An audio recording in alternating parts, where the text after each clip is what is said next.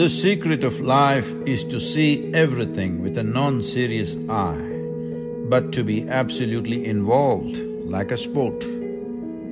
Sport essentially means this, that when you play the game, you play like your life depends on it. But once it's over, it's simply over. That means you know how to be absolutely involved and still know that it's just a game. This approach to life is very important because your life has a beginning and an end. It is not an eternity, it has a beginning and an end. So it's very important that if you want to experience the multifarious dimensions of life, you have to be non-serious.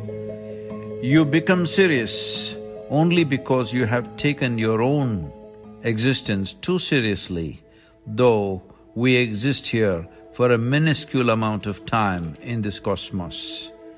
This is a vast cosmos. The very planetary system, the solar system in which we exist is a speck.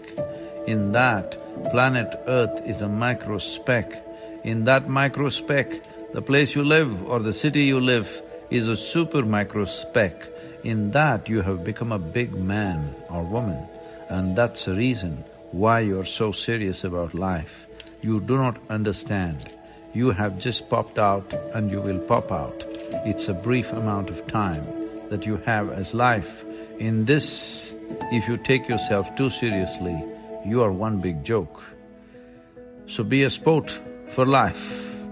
If you want to be a sport for life, you have to be able to see that your existence is of consequence for the times in which we live, but not of eternal consequence unless you touch the eternal dimension of who you really are. As I speak of sport, I can't help mentioning Diego Maradona, a great hero of a sport called football. Well, he created magic on the field. There are moments of great fame and shame.